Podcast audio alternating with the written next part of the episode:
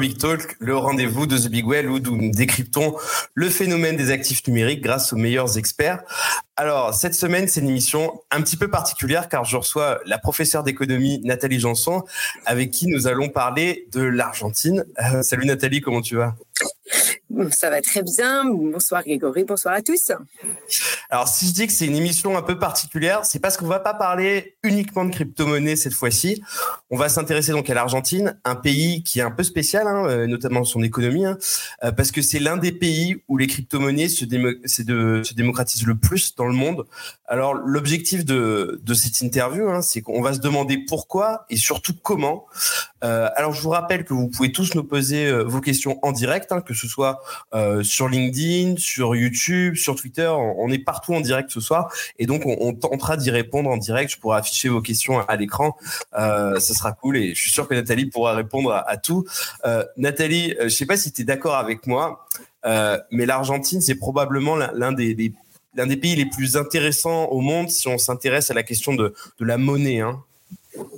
Ah oui, tout à fait. C'est un, pays absolument passionnant parce que il a, il a vraiment euh, une histoire très très particulière. Euh, c'est vraiment le celui qui aurait pu être, euh, voilà, la star à la fin du XXe siècle, début du, du non, enfin, à la fin du XIXe siècle, début du XXe. Et en fait, c'est n'a pas arrêté d'être une star déchue, c'est-à-dire de ne jamais arriver en fait à ce qui aurait pu se produire de plus miraculeux dans son cas, et pourtant avec doté de plein de richesses. Et effectivement, il a pêché par sa monnaie. Et euh, on va donner juste un chiffre hein, qui, euh, qui parlera à tout le monde. Hein. Euh, c'est son taux d'inflation. en 2023, elle a été de 211% sur un an. C'est stratosphérique. je crois que c'est l'un des plus importants du monde. En tout cas, c'est le plus important du monde dans les grands pays développés. Et le pire, hein, c'est que ça fait des années que c'est comme ça. Ça fait des années qu'il y a un énorme problème d'inflation euh, en Argentine. J'avais interviewé un, spécialiste crypto il y, a, il, y a, il, y a, 3 ou 4 ans. Et en fait, il me disait que sur les 100 dernières années, le, le taux d'inflation moyen en Argentine, il était de, 50% sur les 100 dernières années. C'est totalement incroyable. Or, comme tu le rappelais, hein, l'Argentine, c'est un pays qui a euh, beaucoup d'atouts industriels, démographiques, il y a énormément de ressources. Euh, comment on peut expliquer ce problème-là? Eh bien, parce qu'ils ont un problème de gouvernement. voilà, c'est tout. C'est simple. Depuis 100 ans, ils ont un problème de gouvernement? Exactement. Depuis 100 ans, en fait, ils ne s'en sortent pas dans leurs contradictions euh, les plus totales euh, au niveau de la gestion en fait des affaires publiques. Et euh, c'est un bon exemple, effectivement, de, de pays où on voit qu'en fait, là où le bas blesse, ce sont en fait c'est les institutions qui, qui ne vont pas. Et au-delà des institutions, c'est évidemment les gens en place, c'est-à-dire que c'est des gouvernements qui, à travers le temps, ne font qu'accumuler des, de la mauvaise gestion, de la corruption, du clientélisme. Et, en effet, ils ont embrassé cette voie euh, à la moitié du XXe siècle, donc à l'issue de, la, Seconde Guerre mondiale, avec euh, le fameux Perron, euh, puisque en fait c'est par lui que, alors c'est pas que lui, ça a commencé par lui, mais lui en fait il a institutionnalisé la mauvaise gestion. Je dirais que vraiment le, le verre, il s'installe dans le fruit avec lui. Et en fait, on a l'impression que depuis que ce verre est installé en, dans les années 40, en fait, on n'arrive pas à s'en sortir. Euh, avant, euh, comme tu l'as rappelé, effectivement, en fait, l'Argentine, elle, elle, était promise vraiment un, un, très très beau futur. Elle était euh, juste derrière nous euh, au niveau de la croissance, il faut le, le, dire, de la croissance économique. Hein. C'était un pays à la, donc ça, c'était au début du XXe siècle, et, et on pensait qu'en fait, ça allait devenir les États-Unis, en fait tout simplement. Vous vous rendez compte un peu de, du, trajet euh, euh, voilà, parcouru par un pays euh, voilà, où en fait ils, étaient en termes de PIB par habitant, ils étaient, ils nous talonnaient, enfin je crois qu'ils étaient même devant nous à un moment donné, enfin c'était vraiment un pays extrêmement développé. Et puis, il y a eu la crise de 29. Et effectivement, la crise de 29, ils a beaucoup affecté. Donc, comme tu le rappelais, ils sont très riches en termes de ressources naturelles. Comme quoi, en fait, évidemment, les ressources naturelles ne font pas tout, puisque c'est un pays qui était essentiellement agricole à la base. Je disais que les Vénézuéliens. Oui, tout à fait.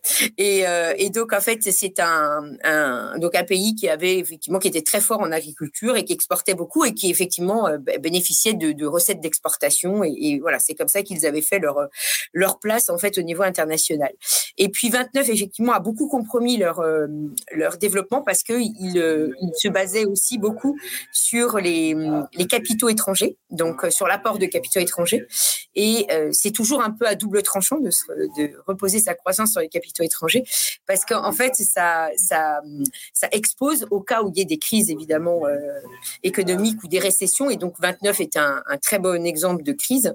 Eh bien, ça, ça a compromis en fait la, la, la continuité de la croissance. Et à partir de ce moment-là, il y a une espèce d'enchaînement qui a ont fait que l'Argentine n'a pas réussi à revenir euh, là où elle était, et ça a débouché sur Perron. Donc ça, c'est des demandes politiques. Je, là, effectivement, je, en tant qu'économie, je peux pas aller euh, dans ce je pense qu'il y aura des, femmes euh, politologues qui pourront expliquer pourquoi en fait le système argentin a conduit à cette centralisation du gouvernement et donc à, cette euh, à, cet aboutissement de Perron. Et Perron symbolise vraiment euh, l'État fort. Et, et admirait beaucoup Mussolini un voilà, il, trouvait que ce que Mussolini avait fait en Italie, c'était le modèle à suivre, et donc il a il a instauré cette espèce d'hypercentralisation du pouvoir. Et puis effectivement, il y a eu toute la l'approche clientéliste en fait qui qui a commencé à se développer au sein de l'économie argentine. Donc tout l'opposé de ce, dont ils avaient bénéficié avant. C'est-à-dire qu'avant, l'économie argentine avait effectivement euh, s'était développée sur euh, l'idée de la libéralisation de l'économie, donc avec l'ouverture des secteurs, l'ouverture à la concurrence. Et là, en fait, on revenait en arrière. Donc il faut, il faut bien comprendre que, le, que la plaie de l'inflation, elle vient en fait du clientélisme et du, et du, et du fait qu'on va se refermer sur soi, puisque c'est en fait une économie fermée, c'est une économie où l'inflation peut se développer. On, rappellera hein, pour ceux qui, ne, qui connaissent pas vraiment l'histoire de l'Argentine. Donc Perón, c'est quelqu'un qui a gouverné donc l'Argentine pendant très longtemps, qui était un dictateur, et les Argentins ne s'en sont sortis que dans les années 80, il me semble, hein, début 80. Oui, euh, disons qu'il a fallu attendre, je crois que c'était, je ne sais plus quel, euh, le renversement dans les années 83, je crois que c'est vers 83, où en fait ils ont, euh, je crois que c'était avec Alphonsine, où on a vraiment on est repassé un peu euh, dans d'autres. Euh, ils ont réussi un peu à s'en sortir et c'est en fait ils n'ont eu qu'une petite fenêtre en fait de stabilité euh, qu'ils ont atteint en fait à la fin des années 80, début 90 avec euh, en fait avec le gouvernement Menem. C'est mmh. le gouvernement de Menem qui a, qui a réussi à apaiser euh, un peu la situation, puisqu'en fait, comme tu l'as rappelé, pendant ces années-là, c'était une inflation folle. Euh, on en était, euh, alors là, c'était, on en était même plus à 200%. C'était, on en était à 3000, 4000. Enfin là, on était comme au Venezuela, avec des taux de, de pourcentage. Et c'était, et d'ailleurs à l'époque, c'était assez intéressant pour moi. J'avais dans, j'avais comme élève une élève d'origine argentine qui, quand j'expliquais l'inflation à mes étudiants, j'avais un peu du mal à les convaincre. Et donc, je me tournais vers elle pour qu'elle raconte sa vie en Argentine, où elle racontait qu'en fait, euh, tout le monde quittait son travail euh, en fin de matinée pour aller en fait, euh, ils récupéraient leur salaire de la demi-journée pour pouvoir aller courir dans les magasins et le acheter pour qu'en fait ils puissent reprendre leur le, le, leur travail l'après-midi. Et, donc en fait c'est une désorganisation la plus totale puisqu'en fait on, ne peut plus rien faire.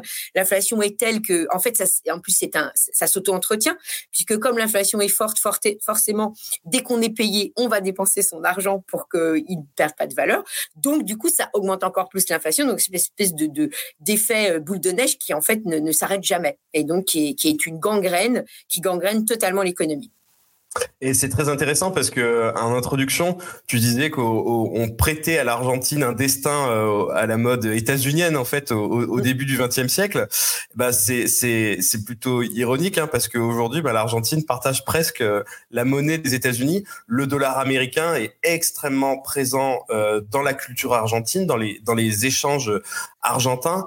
Euh, comment ça se fait et surtout comment l'État l'a permis? On imagine mal hein, là l'Union le, le, européenne en fait accepter le, dollar hein, sur son sol. Comment ça se passe en fait aux États-Unis, en Argentine? Alors effectivement, ça c'est le fruit de, l'inflation qui a commencé à gangréner l'Argentine donc euh, dans les années à partir des années 70 vraiment. Et euh, en effet, comme elle exportait beaucoup en dollars, puisque le dollar était la, monnaie euh, la, monnaie des paiements internationaux.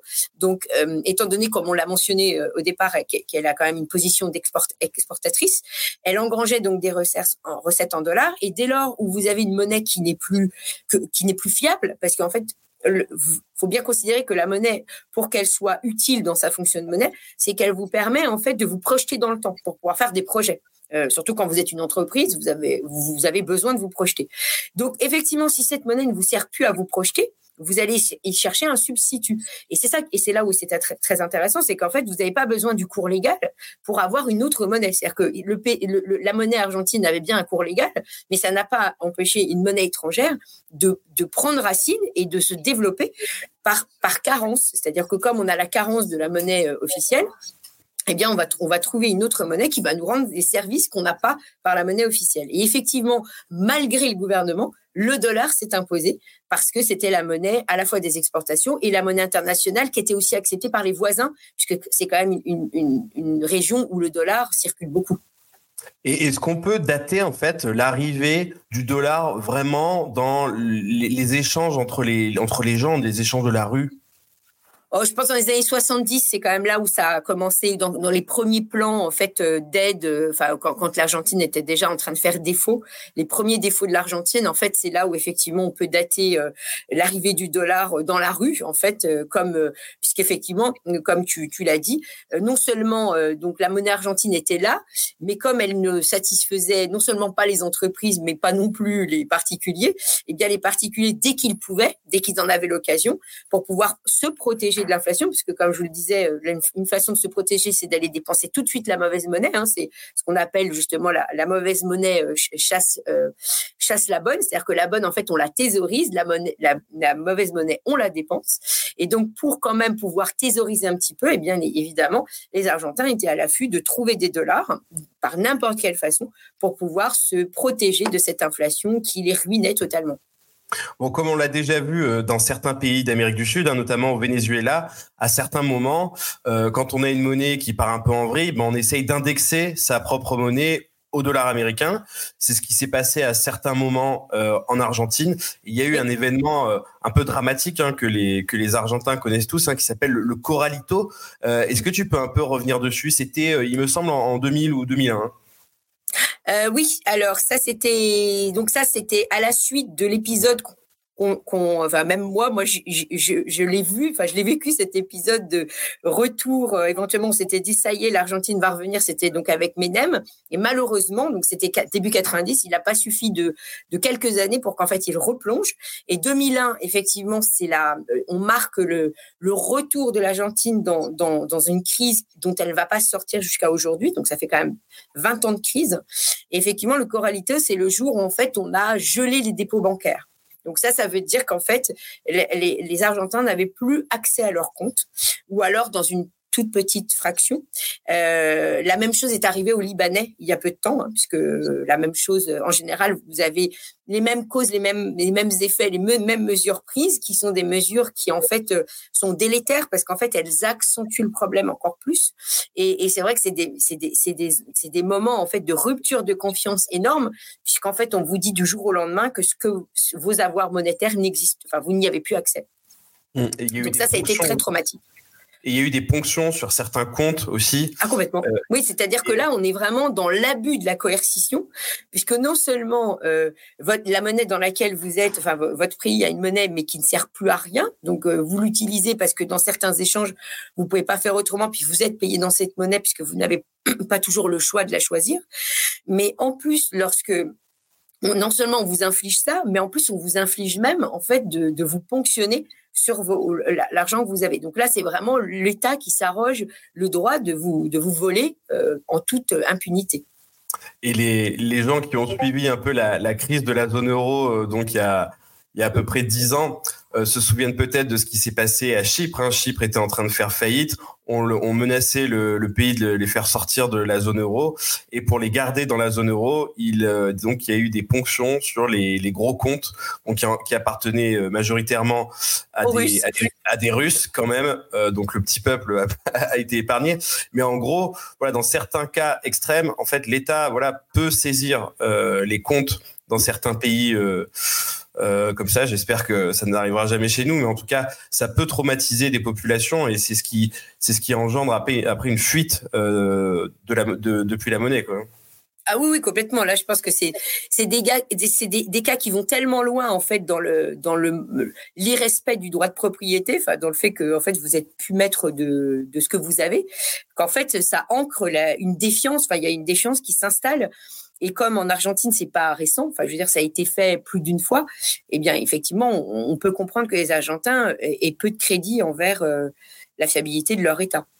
En tout cas, tout ça, c'est un, terreau euh, fantastique hein, pour les pour les bitcoins et les crypto-monnaies en général. On, on, y reviendra après, mais voilà, c'est pour que vous compreniez un peu le fil de la discussion, pourquoi en fait on en arrive après avec des Argentins en fait qui s'intéressent plus que les Européens, notamment au bitcoin pas pour euh, l'aspect euh, d'investissement, hein, mais c'est vraiment l'aspect euh, pour préserver son épargne et surtout pour éviter les ponctions arbitraires de, la part des, de l'État.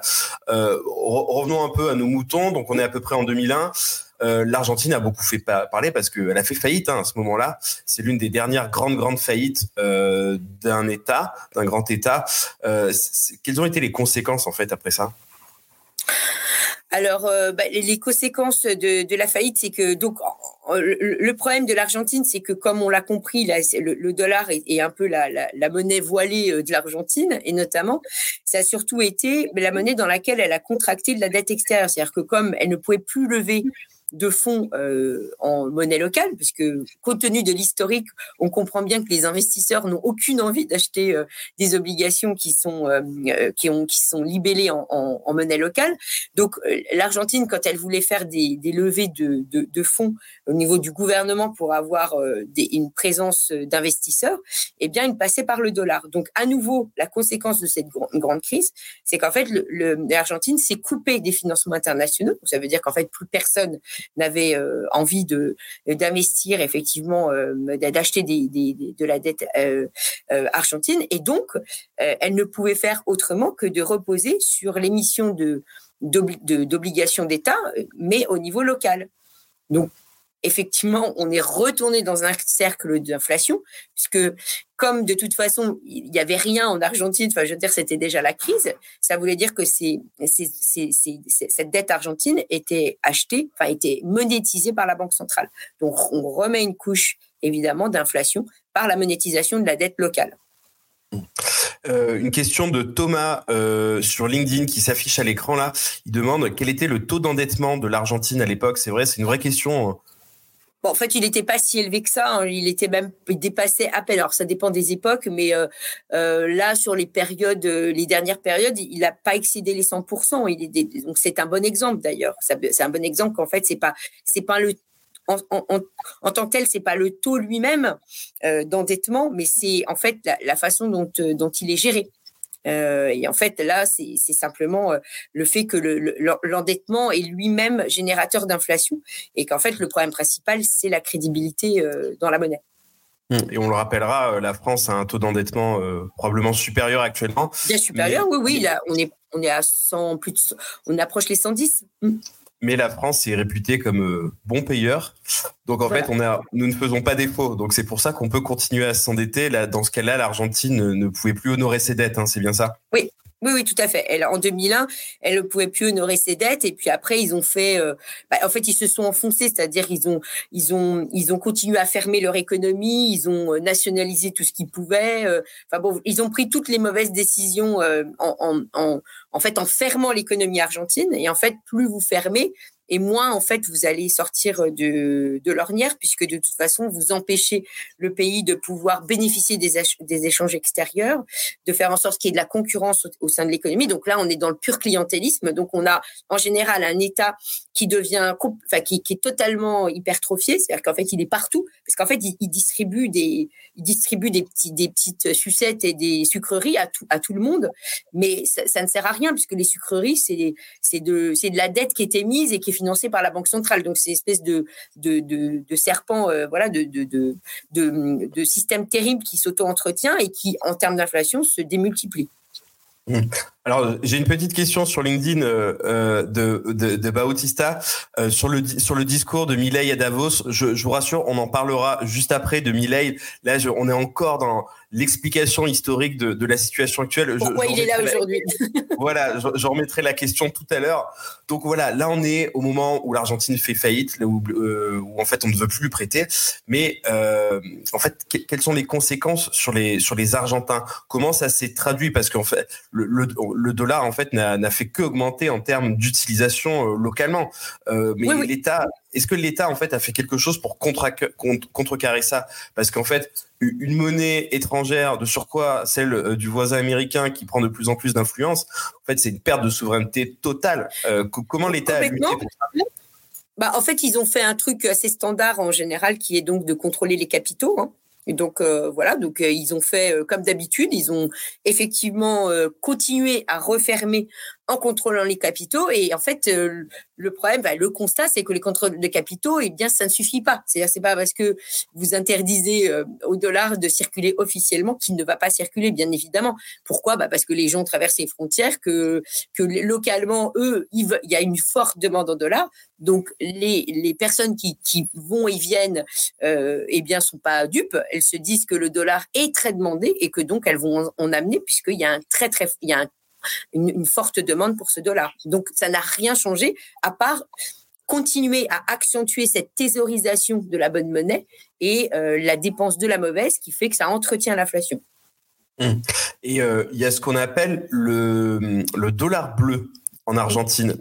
Donc c'est un dollar parallèle. Est-ce que tu peux nous expliquer comment ça fonctionne? Parce qu'en fait, tous les Argentins absolument connaissent cette histoire. Hein.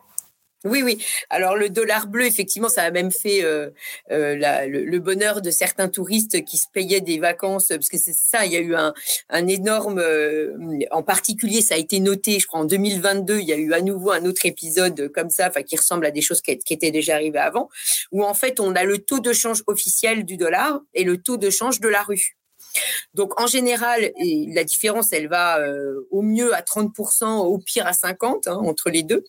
Donc effectivement, vous, quand vous voyagez au taux, officiel, eh bien vous achetez euh, des, vous allez avoir effectivement des dollars que vous allez acheter au, taux officiel, mais en fait, vous pouvez le revendre beaucoup plus cher au taux de la rue, donc euh, le dollar bleu.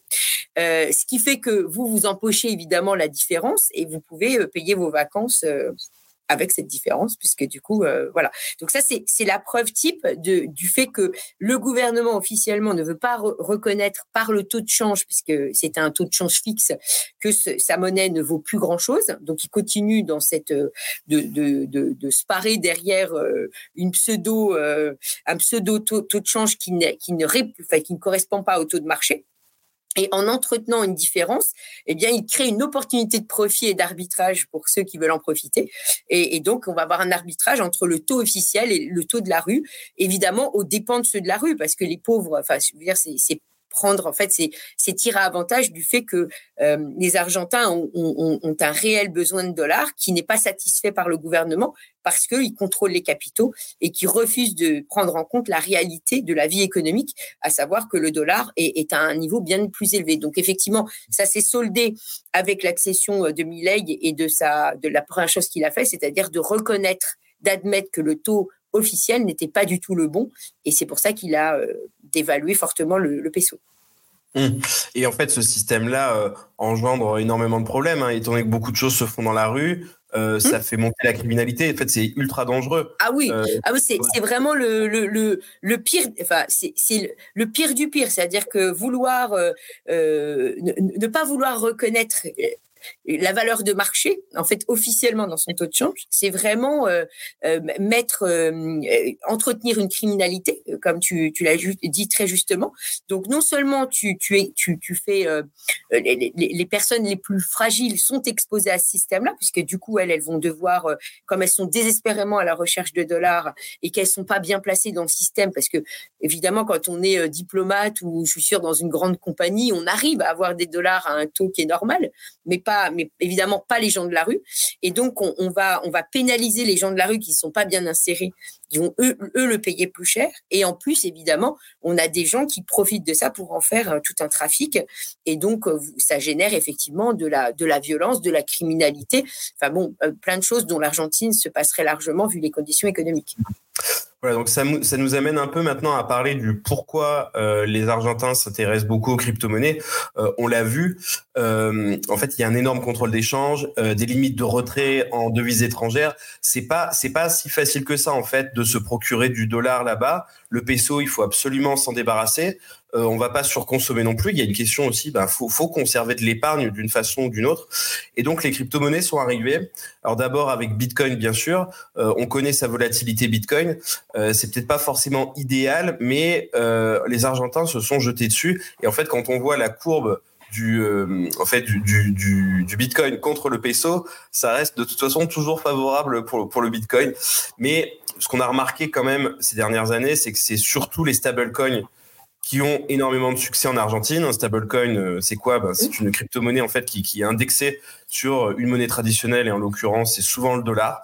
Euh, et donc en fait, vu que c'est pas reconnu vraiment comme une monnaie, les Argentins peuvent utiliser à l'infini et très facilement les stablecoins, alors que le, dollar traditionnel, il y a énormément de contraintes euh, et surtout, ben, personne ne peut saisir euh, leur compte. Et mmh. ça, c'est très, très, très important. Et je pense que c'est l'un des premiers pays qui utilise le stablecoin vraiment comme monnaie euh, courante. Euh, il y a d'ailleurs il y a, il y a énormément de projets euh, qui se sont lancés depuis là-bas. On peut parler du, du DAI hein, notamment, euh, qui, qui est un, un stablecoin dollar décentralisé qui est lancé par le projet Maker. Il y a énormément d'Argentins dans, dans l'équipe de Maker. Je pense que que c'est pas un hasard. Toi, comment tu le vois, toi, l'écosystème argentin vis-à-vis -vis de ça? Mmh. Ah oui, je pense que là, vraiment l'Argentine, je trouve que c'est un, très très bon exemple pour montrer en quoi euh, la force du Bitcoin en fait. Donc pourquoi le Bitcoin au départ, malgré sa volatilité, alors, euh, bon, par rapport à, tout ce qu'on vient de décrire, finalement, c'est une volatilité euh, relative, parce que leur, leur économie est tellement volatile, il y a tellement de choses chaotiques que finalement, bon, un peu plus de chaos, c'est pas très grave, mais quand même, parce que on a bien vu que les Argentins, s'ils ont utilisé le dollar, c'est parce qu'ils voulaient, ils voulaient essayer de planifier leur, leur plan économique. Donc, euh, prendre le Bitcoin, c'était c'est pas facile non plus. Par contre, le Bitcoin par rapport au dollar, comme tu l'as mentionné, il ne peut pas subir de contrôle d'échange. Donc là, on voit vraiment la vraie dimension et le vrai avantage du Bitcoin, c'est que il n'est pas censurable, il n'est pas saisissable par le gouvernement, à moins qu'évidemment il coupe l'électricité, mais c'est pas le cas. Et là, on a vraiment vu la porte d'entrée, c'est-à-dire cette formidable porte sur la liberté que peut fournir aujourd'hui une crypto-monnaie comme le Bitcoin. Enfin, les populations qui sont oppressées financièrement par leur État, qui leur, euh, qui leur de l'argent quand même, faut quand même, ou qui les empêchent de, les utiliser comme ils veulent, ils ont enfin une arme contre euh, contre le gouvernement. Alors évidemment, c'est toujours les gens un peu plus éduqués qui doivent sans doute en profiter, mais quand même, c'est une bonne nouvelle, en tout cas pour ce type de population, parce que enfin, ils peuvent se révolter transformer les dollars en bitcoin sans être trop euh, gêné. Et ensuite, par contre, évidemment, comme tu l'as dit très justement, comme l'objectif c'est quand même d'essayer de stabiliser pour pouvoir se projeter dans le temps, eh bien c'est le stablecoin qui est qui est vraiment ce c'est ce qui est visé pour pouvoir atteindre ce but. Je pense que là on est vraiment dans cette dynamique et c'est effectivement un, je trouve que l'Argentine est, est, vraiment exemplaire à ce niveau-là euh, et je pense que le Liban est d'ailleurs assez similaire euh, dans ces parce que c'est le même cas. Euh, on voit bien que c'est pour les mêmes motivations qu'en fait on va se réfugier dans le Bitcoin parce qu'on sait que le gouvernement ne pourra rien contre nous. C'est ça, et euh, exactement. Et en fait, ce qui, ce qui est très intéressant, en fait, il y a beaucoup de pays hein, qui ont des problèmes d'inflation où le Bitcoin, hein, ou le stablecoin pourrait avoir euh, énormément d'intérêt. Mais dans beaucoup de cas, ben, c'est des pays où technologiquement, euh, le pays est pas assez développé. Il y a beaucoup de cas en Afrique comme ça, pour ça que le, le Bitcoin ne perce pas vraiment. Là, l'Argentine, c'est un cas avec une population qui est très technophile. Il y a beaucoup de développeurs, par exemple, à Buenos Aires, dans d'autres. C'est une des forces de, oui, oui. Et puis c'était une, des forces de toute façon de l'Argentine. Elle avait déjà une industrie tech qui était qui était pas si mal que ça. Tout à fait. Et aujourd'hui, il y a des il y a des startups hein, comme Ripio, si on peut en citer une, qui est une sorte de Coinbase argentin, qui aujourd'hui est vraiment à l'égal d'une banque. Euh, alors qu'à la base, c'est juste un vendeur de crypto-monnaies. Mais c'est devenu quelque chose de tellement important pour la population que cette entreprise a vraiment changé de dimension. Et ça, c'est ça, c'est vraiment très intéressant. Et euh, pour, pour, revenir un peu à nos moutons, euh, pour ceux qui tombent sur, euh, sur, sur ce live euh, juste pour entendre parler de l'Argentine et qui ne connaissent pas vraiment le Bitcoin, moi je voudrais préciser quelque chose, c'est que quand on est en Europe et qu'on essaye d'expliquer pourquoi le Bitcoin c'est intéressant, bah, la plupart des gens le voient que sous l'angle spéculatif. Euh, mais euh, à chaque fois, ce que je dis, c'est demander à un Argentin euh, ce qu'il en pense du Bitcoin, à quoi ça sert, pourquoi c'est important? Donc je pense que il faut il faut un peu dézoomer, arrêter de regarder le sujet avec un point de vue strictement européen, occidental, dans une économie relativement stable. Il faut aller voir ce qui se passe ailleurs. Et là, le Bitcoin est un est un bien vraiment d'intérêt public, d'intérêt commun, et c'est très important qu'il existe. Oui, en tout cas, c'est un, c'est, une vraie, un vrai rempart euh, contre l'oppression gouvernementale. Et effectivement, nous, on n'est pas dans ces, voilà, on n'est pas dans cette dynamique-là. On n'a pas cette oppression. Euh, mais vous vous rendez compte, enfin, bah, après le petit résumé qu'on a fait de l'histoire, euh, vous avez vu quoi Il y a eu quoi depuis depuis 1929, il y a eu, il y a eu Menem entre 91 et 95 où, ça, où il y a eu une période un peu près stable. Vous imaginez 50 stabilités sur sur 100, euh, euh, sur 100, quasiment 100 ans. Bah, c'est pas beaucoup, quoi. Hein. Donc, il euh, faut, faut, comprendre qu'on on, on est dans un cas où la population, elle a appris à, à ne pas avoir confiance. Donc, voilà ce qu'elle veut, c'est quelque chose qui, le, qui la rende immune, enfin qui voilà, qu'elle a une parade contre cette par, par, un, un, État escroc. Ce qui nous emmène un peu à, maintenant à parler de la victoire de Javier Milei hein, euh, en fin d'année dernière, un candidat euh, assez spécial. Hein, euh, c'est sûr qu'il dénote hein, par rapport à, aux, politiques d'avant. C'est un peu, il a été un peu décrit comme le, Trump argentin. Au final, il est assez différent. Euh, c'est quelqu'un qui se présente comme un anarcho-capitaliste. Euh, c'est un ultralibéral, ça, on, ça, on, peut le dire, hein, avec ses qualités et ses défauts. Après, qu'on aime ou pas sa personnalité, euh, c'est quand même très difficile d'en vouloir aux Argentins d'essayer en fait cette voie-là, alors que tout a été essayé dans les grands partis euh, classiques précédemment, les politiques euh, ont tout échoué. Euh, il y a eu beaucoup de corruption. Donc on peut comprendre le choix des Argentins d'élire un personnage aussi atypique que ça. Mais toi, si tu devrais résumer un peu la situation, qu'est-ce qui explique vraiment sa victoire avec ton œil d'économiste?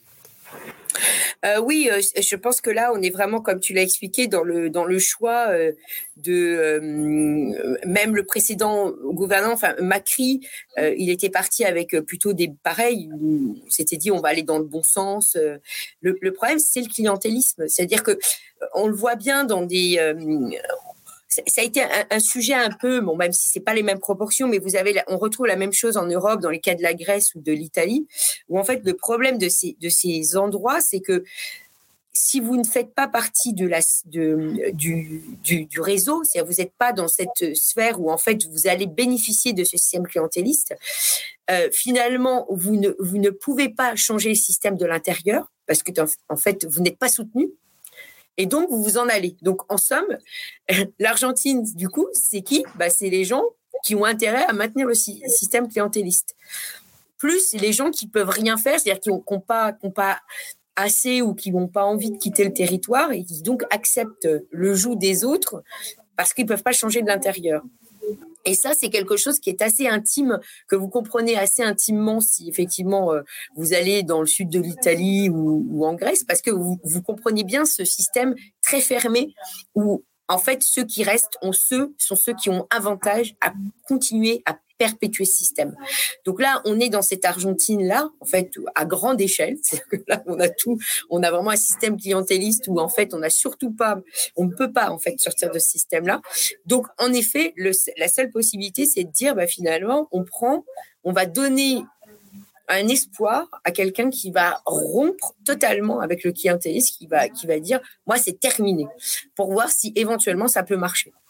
Mmh. Bon, voilà. Donc c'est comme ça qu'on peut expliquer. Ça ne veut pas dire que ça marchera, évidemment, parce qu'on voit bien que le Milley en fait est soutenu par euh, toute une euh, il a il a pas vraiment une, majorité euh, les gens qui le soutiennent le soutiennent pas pour la même raison donc ça c'est la limite du modèle Milley et donc euh, forcément c'est fragile mais l'idée, c'est d'avoir, en tout cas les Argentins y ont vu une possibilité d'avoir une rupture et que la rupture, elle est essentielle de, rompre cette espèce de, situation où on tourne en rond à cause du clientélisme qui ne ne sert que le clientélisme et pour voir si on, arrive à le rompre parce que sinon, on va, je veux dire, il n'y a pas de changement possible.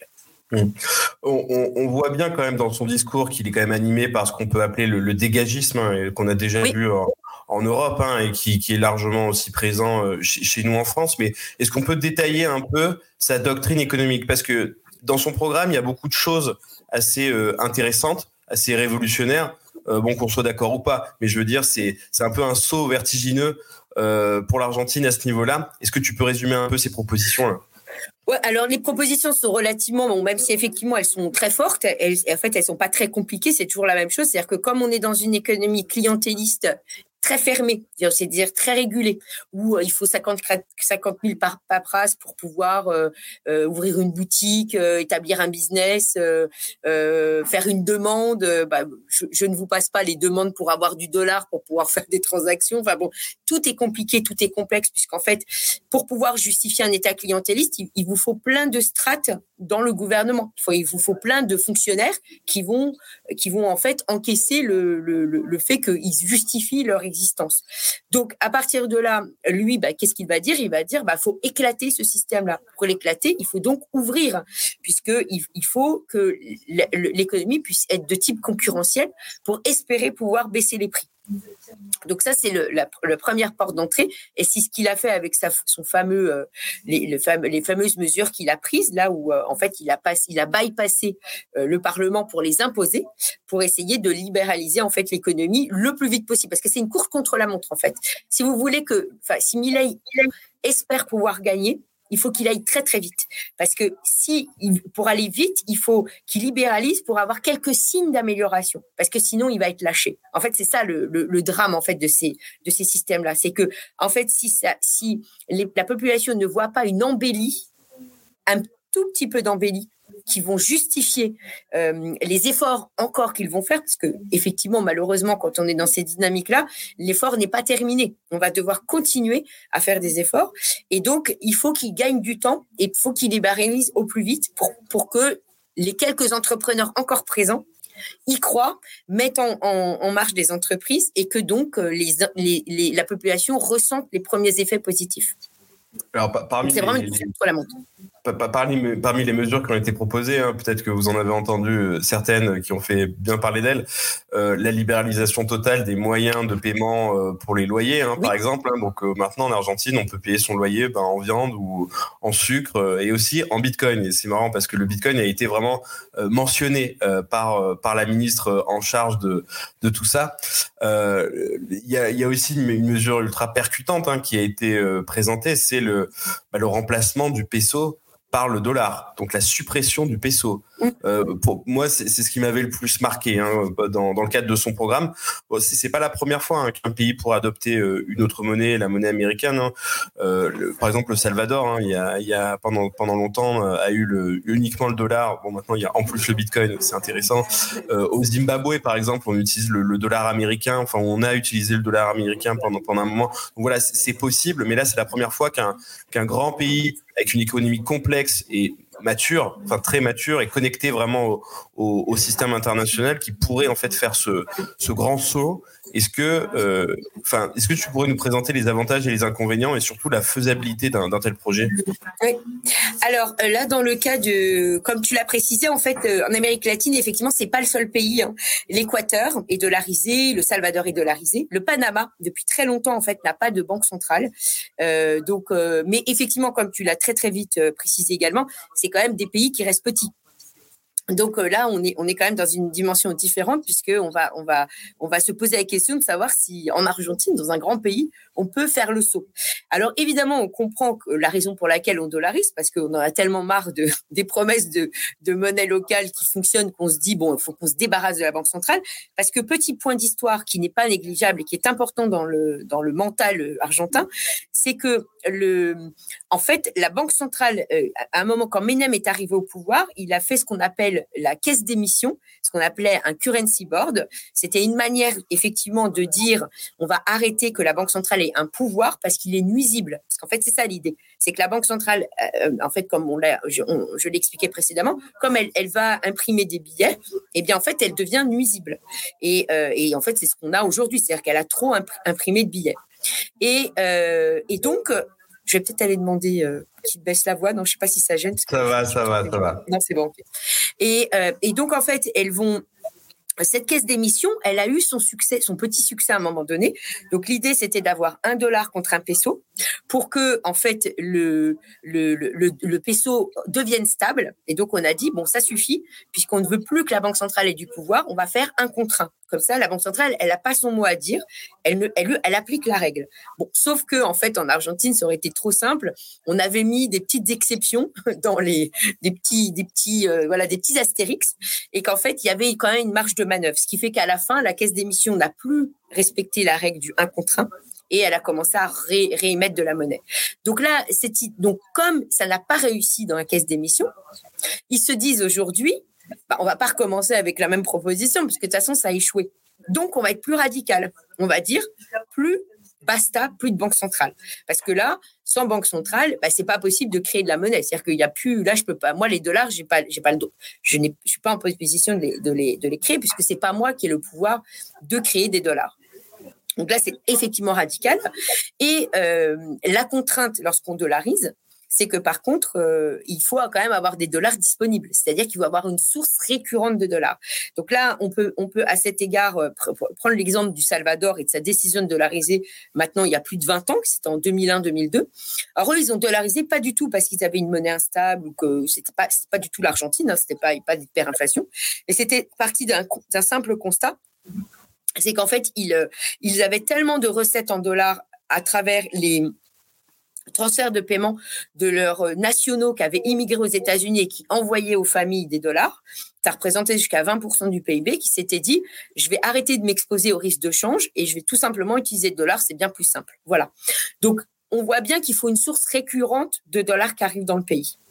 Donc ça, c'est pour le moment le bas qui blesse pour l'Argentine. C'est-à-dire soit le dollar est très connu, comme tu l'as rappelé, euh, voilà, ça fait maintenant des décennies que tout le monde utilise le dollar, donc il n'y a aucun problème sur, euh, sur le fait qu'ils ont l'habitude de l'utiliser. Le problème, c'est qu'il n'y a, a plus de dollars en caisse. C'est-à-dire qu'aujourd'hui, il n'y a pas de source récurrente de dollars. Et ça, c'est la limite du modèle. C'est-à-dire que si on l'applique aujourd'hui, on va, on, va, on, va opérer une saignée sur le malade tellement forte qu'en fait, il va mourir. On va l'asphyxier, en fait. Et donc, c'est pour ça que Milley, quand il est arrivé au pouvoir, aux grandes dames de beaucoup, mais moi, je, me suis dit que finalement, c'était un, mal pour un bien. Il a dit effectivement, compte tenu de la situation, on ne va pas dollariser tout de suite. Par contre, du coup, c'est ce que tu as expliqué. Je vais ouvrir, je vais laisser n'importe quoi être accepté en, monnaie d'échange euh, avec la condition que ce soit contractualisé, c'est-à-dire que ce soit librement contractualisé. Et euh, de ce point de vue-là, on peut y voir une tentative de concurrence monétaire, puisque, euh, bon, même si c'est pas tous des monnaies, mais en tout cas, on dit que comme on est à, sec de bonnes monnaies, on va laisser en fait euh, bah, la concurrence à n'importe quoi qui va servir comme moyen d'échange. Et euh, une excellente question posée par Sabri sur LinkedIn qui demande si c'est judicieux d'utiliser le dollar comme monnaie de référence dans un contexte mondial marqué par la dédollarisation. Bah, en fait, la dédollarisation, on en parle beaucoup, mais elle n'arrive pas tant que ça dans les faits. Alors, euh, pour juste remettre dans le contexte, effectivement, on a toujours le dollar qui, qui varie un peu dans les réserves internationales ou comme moyen de paiement. Et euh, il, a, il a toujours eu des, des, des, hauts et des bas. On a eu ce, ce même discours dans les années, euh, moi je me rappelle au, au grand moment de, du Japon, quand le Japon était au plus haut de sa forme dans les années 80. Euh, voilà, moi j'étais déjà là, j'étais déjà prof d'économie et on disait ah bah ça y est c'est le yen qui va dominer. En fait pas du tout. Si ça, ça a fait pchit et le dollar est resté. Donc quand on dit dédollarisation, c'est dès lors que le, dollar en termes de monnaie de réserve est en dessous des 70%, ce qui est le cas aujourd'hui.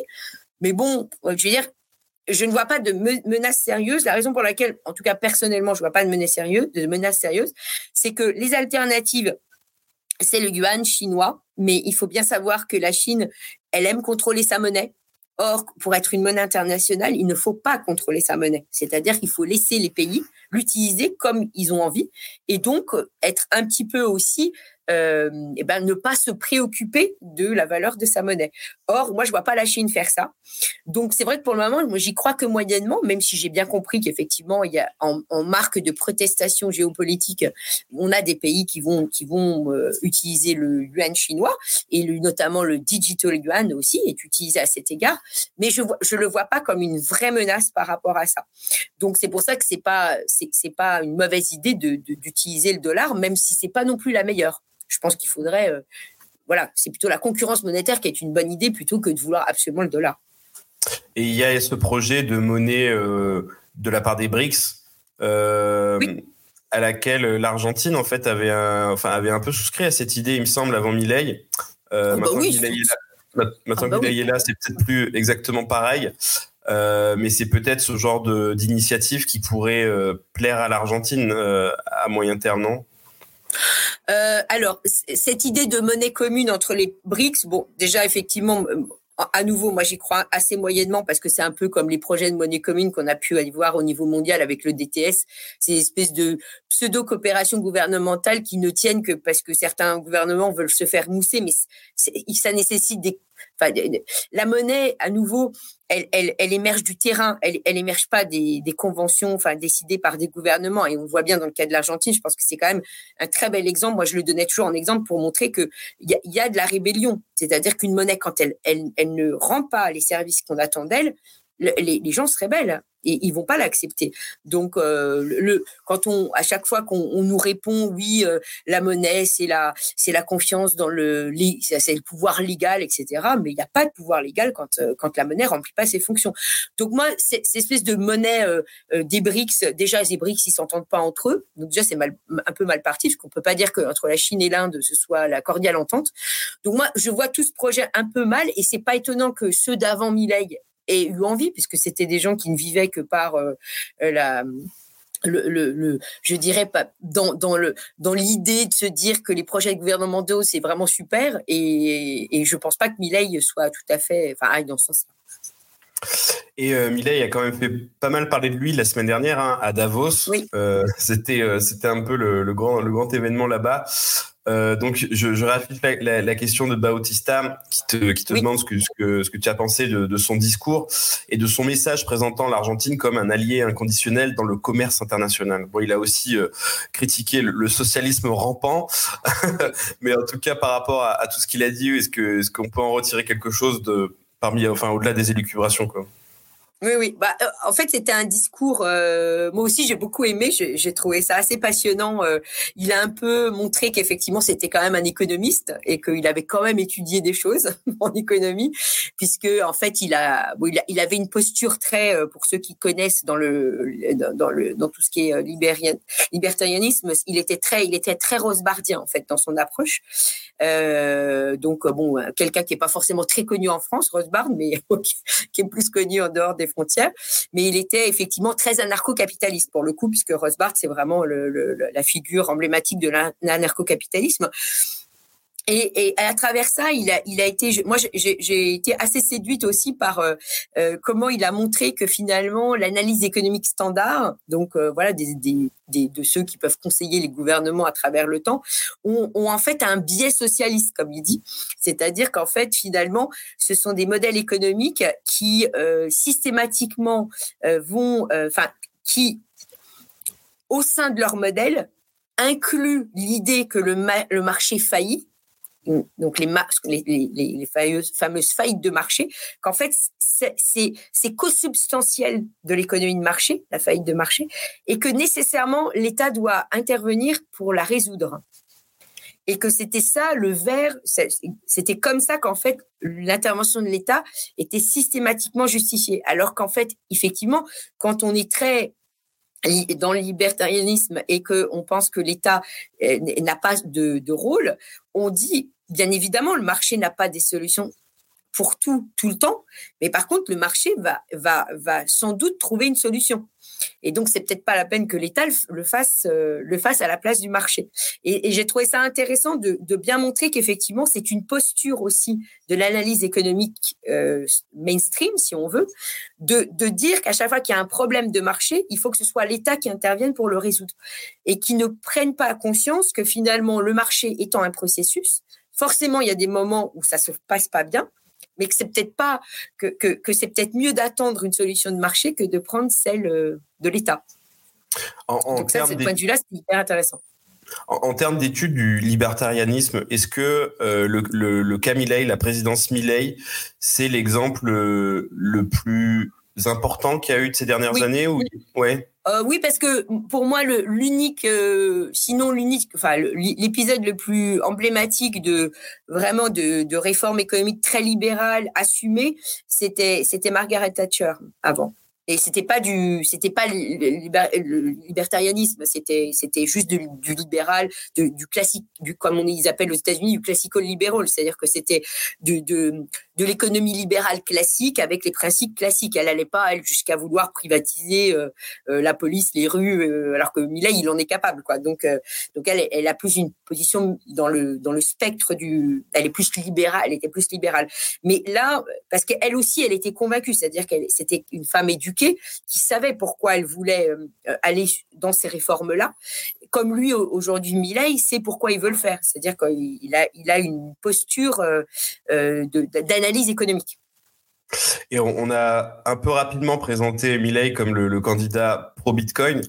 Il est plus pro-dollar, hein, mais le Bitcoin risque, enfin, risque, c'est pas le bon terme, mais devrait, devrait enfin, se développer encore plus sous, sous sa présidence. Mais en fait, lui, il définit surtout le Bitcoin comme une réaction euh, naturelle du marché par rapport euh, aux politiques euh, bizarres menées par les banques centrales de ces dernières années. En fait, c'est une réaction naturelle du marché. Oui, tout à fait. Alors ça, il s'inscrit bien dans le courant rosbardien à nouveau, puisque j'en connais d'autres qui écrivent les mêmes choses. Donc c'est pour ça. Où en fait, euh, ils s'intéressent pas plus que ça au Bitcoin. Ils disent juste que euh, le, fait que le Bitcoin existe n'est que le, le, résultat de la faillite du système monétaire, euh, de notre système monétaire. Donc si notre système monétaire était plus performant, en tout cas délivre davantage ses promesses, on n'aurait pas, en fait, pour eux, on n'aurait pas le Bitcoin. Mm. Voilà. Donc c'est vrai que c'est pas, je pense pas qu'il soit spécialement fan. Il ne fait que constater que c'est une réponse euh, justement aux faillites du gouvernement cette fois. Eh ben, on suivra ça de, très très près. Merci beaucoup Nathalie. On, arrive au, bout de ce big talk. Euh, merci à tous de nous avoir suivis. Merci à tous pour vos questions qui étaient euh, très pertinentes. Et surtout, ben, merci à toi Nathalie d'avoir répondu à toutes mes questions et puis à celles qui ont été posées ben, par les auditeurs. Bah, merci beaucoup sur un sujet aussi passionnant. C'est toujours un grand plaisir de pouvoir s'exprimer. Merci.